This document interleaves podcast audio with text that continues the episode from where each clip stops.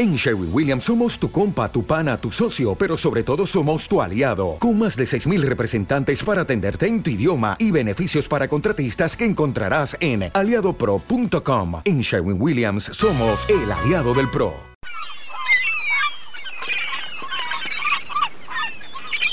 Los mares y océanos están heridos y una de las principales causas de esta situación es la contaminación por plástico. Según los datos que maneja Naciones Unidas, cada año 13 millones de toneladas de residuos plásticos llegan a mares y océanos, lo que mata a aves y mamíferos marinos. Cada segundo se arrojan más de 200 kilos de estos residuos a sus aguas. El 80% de esta contaminación marina proviene de tierra, mientras que el 20% restante son producto de la actividad marítima. Si esto no se frena, hay estudios que muestran que los mares y océanos de nuestro planeta contendrán una tonelada de plástico por cada tres toneladas de peces. En 2050 podría haber más plásticos que peces en el océano. El plástico campea a sus anchas en playas y litorales, pero en el mar se mueve, se esconde, se deja llevar por las corrientes y se comporta como un ser gregario. El plástico en los océanos tiende a permanecer agrupado en enormes concentraciones. Son las llamadas islas de plástico, que no salen en los mapas, pero que son mayores que varios países juntos. Hola, soy Yolanda Colías y estás escuchando el podcast de la Fundación Aquae, Todo es Agua. Hoy queremos saber un poco más sobre cómo se forman estas masas gigantes de plásticos. Nos preguntamos por sus efectos sobre los ecosistemas marinos y si pueden poner en riesgo nuestra salud. Para ello hablamos con Andrés Cózar, profesor de biología de la Universidad de Cádiz. Este investigador, junto a un grupo de científicos, dibujó el primer mapa global de la contaminación por plástico en superficie, en el que se identificaron las cinco grandes concentraciones de residuos plásticos que existen en los océanos. Hola, Andrés. Hola, buenos días a todos. El equipo de investigación que lideraste en 2014 en colaboración con otros grupos internacionales fue el primero en identificar el patrón de estas islas de plástico. Antes eh, no se las conocía como tales. Eh, bueno, se, hablaba antes eh, de la isla de plástico del Pacífico, ¿vale? básicamente la isla del Pacífico. Después, si rebuscábamos en la literatura científica, pues se encuentran referencia a que se ha encontrado plástico en altas concentraciones en el Atlántico, sin hablar de islas, etcétera. Y, mm, y después, pues eh, lo que hicimos nosotros fue eh, demostrar que realmente eh, existe una zona de acumulación para cada cuenca oceánica y para cada hemisferio. En total cinco tenemos en el Atlántico Norte y Sur, en el, en el Pacífico Norte y Sur también y otra en el Índico. Ese sería el patrón debido a las corrientes globales y que demostraba que el problema tenía una escala global y planetaria. ¿Cómo son estas islas, también llamadas sopas de plástico? Bueno, eh, realmente eh, son zonas de acumulación de, residuos flotantes. El nombre no, no ilustra quizás la imagen real, porque estas ah, zonas ah, de acumulación no tienen una densidad de plástico como para eh, utilizar la palabra isla o incluso sopa, pero es cierto que, encontramos una cantidad ah, exagerada de residuos plásticos eh, en estas zonas. Se trata de una cantidad alarmante de plástico en estas concentraciones, incluso podrían superar el tamaño de varios países. Eh, sí, las áreas eh, decía que, que, bueno, no tienen la apariencia de, de una isla como tal, eh, pero oh, sí son muy extensas, son uh, millones de kilómetros cuadrados. Eh, también tenemos que, mm, que entender que en la realidad no existe una frontera física muy clara. Realmente tenemos una zona de muy, mucha acumulación eh, varios órdenes de magnitud, es decir, multiplicado por miles de veces lo que podemos encontrar en otros lugares, pero eh, esta es una zona que, que tiene bordes eh, difusos, además dinámicos, es decir, que se va moviendo un poco con las estaciones, con los temporales, y eh, bueno, si, si intentamos hacer, establecemos algún límite, una frontera eh, en función de las concentraciones, eh, podemos decir que cada una de ellas sí tiene millones de kilómetros cuadrados y esto eh, supera los tamaños de muchos países. ¿Cómo se forman? La formación de, estas islas tiene que ver con la circulación, el patrón de circulación global de vientos. Y esto a su vez depende de, la forma de la Tierra. La, Tierra es esférica y al ser esférica, pues la panza o el ecuador se, se calienta eh, más continuamente, se calienta más y esto genera ah, un ah, flujo, un cinturón eh, de, de, vientos ah, bastante estables, bueno, que ya utilizaron los navegantes para pasar de un continente, del continente europeo al americano, y este cinturón de viento estable genera cuando pasa por encima de las cuencas oceanas genera una corriente equivalente. Esa corriente equivalente eh, obviamente se encuentra el obstáculo de los continentes y además si a esto lo sumamos a la rotación de la Tierra, eh, hace que todos giren, en el hemisferio norte giren a la derecha y eh, formen grandes vórtices. En definitiva, este cinturón eh, tiene una corriente y una contracorriente que generan para cada hemisferio, en el hemisferio norte hemos dicho girando a la derecha, sino en el hemisferio sur girando a la izquierda, generan grandes giros que actúan como eh, cintas transportadoras que van llevando todo el plástico que van liberando eh, los continentes o la actividad marina marítima eh, van acumulando en las zonas centrales de los océanos. ¿Qué consecuencias tiene en los océanos que se concentren estas enormes cantidades de plástico? realmente conocer lo que toda esta cantidad de plástico eh, está ah, haciendo en nuestros océanos es un reto eh, para la comunidad científica que se extiende eh, sobre muchas disciplinas, ¿no? Porque ahora lo que tenemos es un nuevo elemento en cantidades importantes como para ah, condicionar el funcionamiento y además esa, ese condicionamiento, como decía, se produce a distintos niveles. Es decir, tenemos eh, una facilitación, por ejemplo, del transporte de especies en los océanos. Una de las actividades naturales es la colonización de eh, nuevas islas nuevos espacios gracias a que existen larvas, huevos o propios organismos que viajan en restos orgánicos. Bueno, pues ahora tenemos un nuevo elemento que son los plásticos que permiten mm, trasladar organismos a distancias más largas porque son elementos más flotantes y duraderos y por tanto esto está ah, redibujando, recomponiendo la distribución incluso de especies, porque especies que no tienen la posibilidad de llegar a ciertas islas por su lejanía, ahora sí que tienen cierta probabilidad de llegar. Esto por decir una línea de trabajo, pero después eh, tenemos otras líneas de trabajo relacionadas, por ejemplo, con eh, la ingestión accidental, eh, que produce daños físicos, puede producir daños físicos, eh, produce, eh, puede producir también liberación de toxinas, es decir, durante el proceso de digestión pueden liberarse toxinas que tengan, porque se le hayan añadido durante su eh, diseño el plástico o porque hayan eh, acumulado en, en su periodo de envejecimiento en el agua, contaminantes eh, pueden ser transferidos a los organismos. Por ejemplo, pueden ocurrir también situaciones en la, en la que en los fondos, eh, las zonas Mm, valiosas, fondos valiosos como pueden ser eh, zonas, eh, arrecifes de coral, eh, el hecho de que se cubra el fondo con ciertas cantidades de plástico, generan bajas concentraciones de oxígeno, la mortalidad y la, de ese coral y la aparición incluso de, de enfermedades. Son algunas, por ejemplo, de las líneas que, que se trabaja, como digo, es un elemento que, que, que se introduce en muchos de los procesos oceánicos. Andrés, ¿qué hay en estas islas? ¿Trozos de botella, bolsas, microplásticos? Realmente hay de todo, ¿vale? Hay de todo porque con plástico se hace de todo.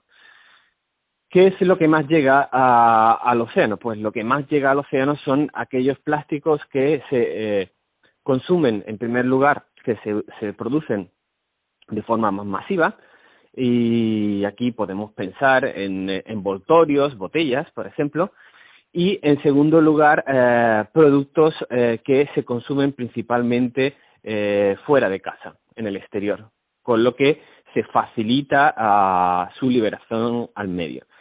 Después, eh, estos, este, estos materiales eh, sufren unos procesos de degradación.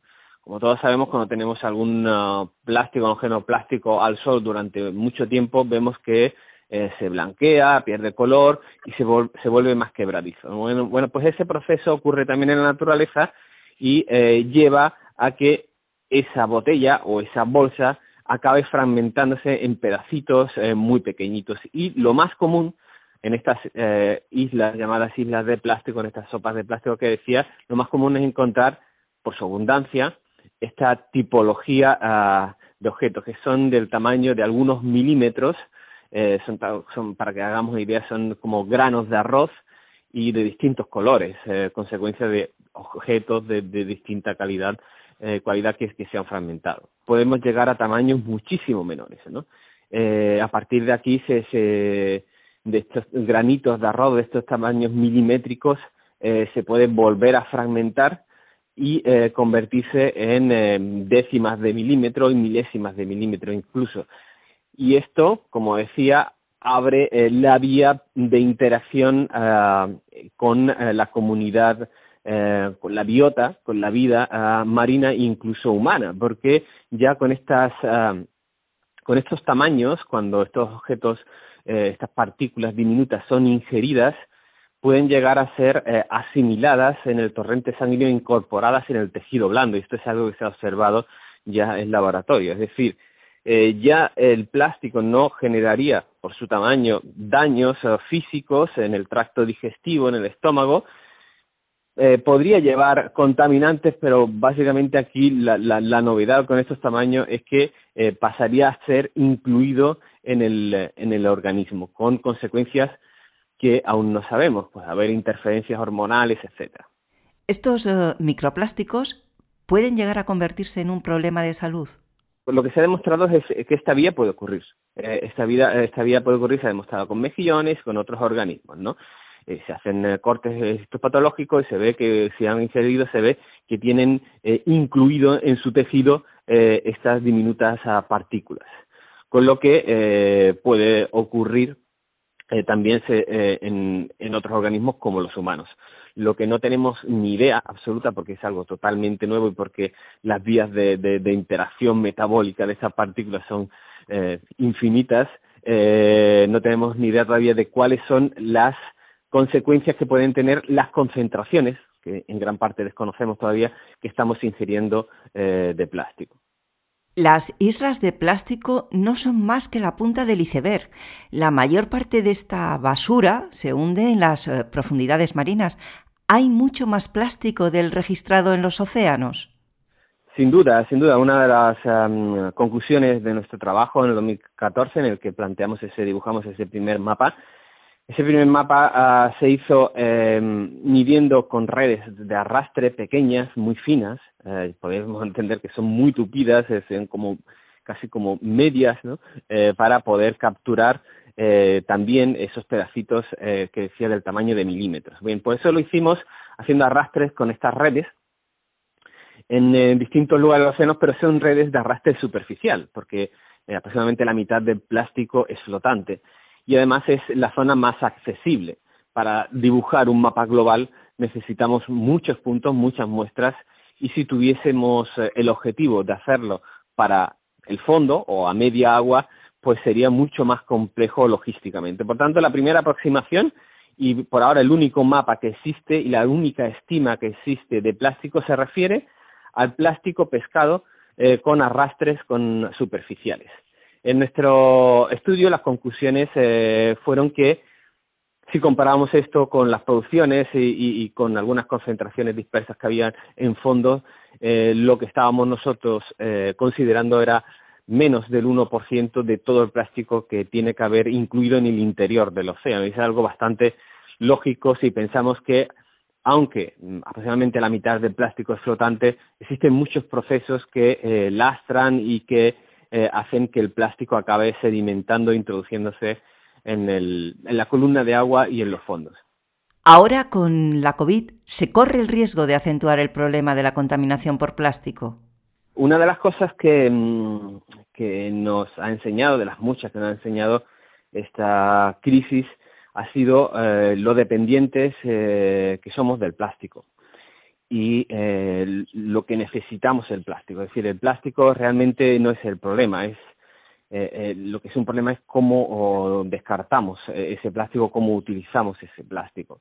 El plástico nos ha ayudado a combatir. No necesitábamos, y si hubiésemos requerido, si no hubiésemos tenido plástico, probablemente no podríamos haber he producido esa cantidad de, de, elementos de protección individual que hemos eh, necesitado con urgencia. Es decir, no existe otro material con tanta versatilidad y con tan bajo coste como para eh, responder de una forma tan rápida ¿no? y masiva a, a esa necesidad que nos ha surgido. Igual podríamos buscar eh, mm, ejemplos de, de, de, las bondades y las utilidades del plástico en medicina, en la misma investigación, en alimentación, etcétera. Es decir, el plástico bien utilizado es un recurso eh, genial. Eso bien, eh, subrayo, bien utilizado. Entonces, eh, ¿qué ha pasado con esta, con, esta eh, pandemia? Hemos tenido una necesidad de creación de, muchas mascarillas y aún la seguimos teniendo y la seguiremos teniendo, eh, mascarillas, guantes, etcétera. No hemos preocupado en eh, conseguirlas, obviamente, en producirlas, pero ya ah, va siendo tiempo de preocuparnos también en, manejarlas adecuadamente, ¿no? Y, eh, y aquí, eh, mira, si miramos al, al, gran libro de recomendaciones de lo que llaman la economía circular, pues eh, tenemos que pensar ya no solo en eh, cómo producirlas para que sean eh, eficientes, sino ya también empezar a, a, pensar cómo producirlas para que podamos deshacernos de toda esa cantidad de miles de mascarillas que se descartan eh, diariamente. eh, puntos de recogida quizás exclusivos, eh, la posibilidad de encontrar diseños eh, reciclables, reutilizables, aquí se podría mejorar con, por ejemplo, utilizando un único polímero, a veces estas mascarillas se componen de distintos polímeros, partes descartables, partes reutilizables. En definitiva, bueno, podemos darle una vuelta para ver cómo hacer este uso más sostenible, porque obviamente no podemos producir residuos, residuos es algo que se de en muchos lugares residuos sin pensar eh, cómo vamos a ocuparnos de ellos.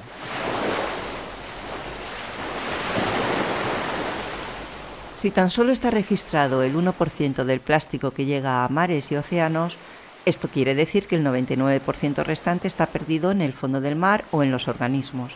Una investigación publicada en mayo muestra que pueden existir puntos calientes de microplásticos en los fondos marinos con concentraciones de hasta 1,9 millones de estas partículas en una capa delgada que cubre solo un metro cuadrado. Otro dato más, las grandes concentraciones de plásticos también las sufren mares como el Mediterráneo, donde el plástico representa el 95% de los residuos que flotan en sus aguas.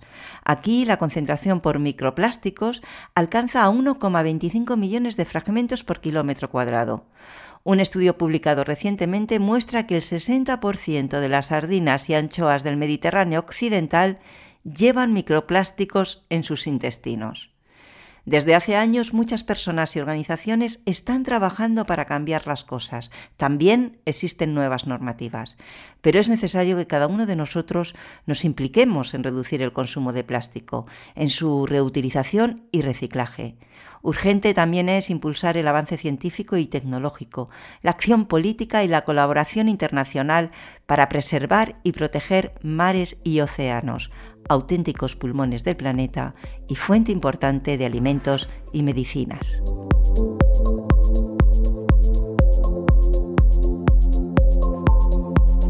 Hasta aquí este nuevo episodio de Todo es Agua, el podcast de la Fundación Aquae. Dentro de dos semanas volvemos.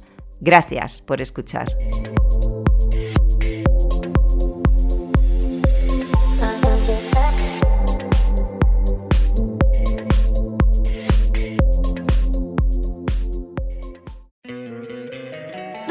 Encantaría tener 100 dólares extra en tu bolsillo? Haz que un experto bilingüe de TurboTax declare tus impuestos para el 31 de marzo y obtén 100 dólares de vuelta al instante. Porque no importa cuáles hayan sido tus logros del año pasado, TurboTax hace que cuenten. Obtén 100 dólares de vuelta y tus impuestos con 100% de precisión, solo con Intuit TurboTax. Debes declarar para el 31 de marzo. Crédito solo aplicable al costo de la presentación federal con TurboTax Full Service. Oferta sujeta a cambios o cancelación en cualquier momento.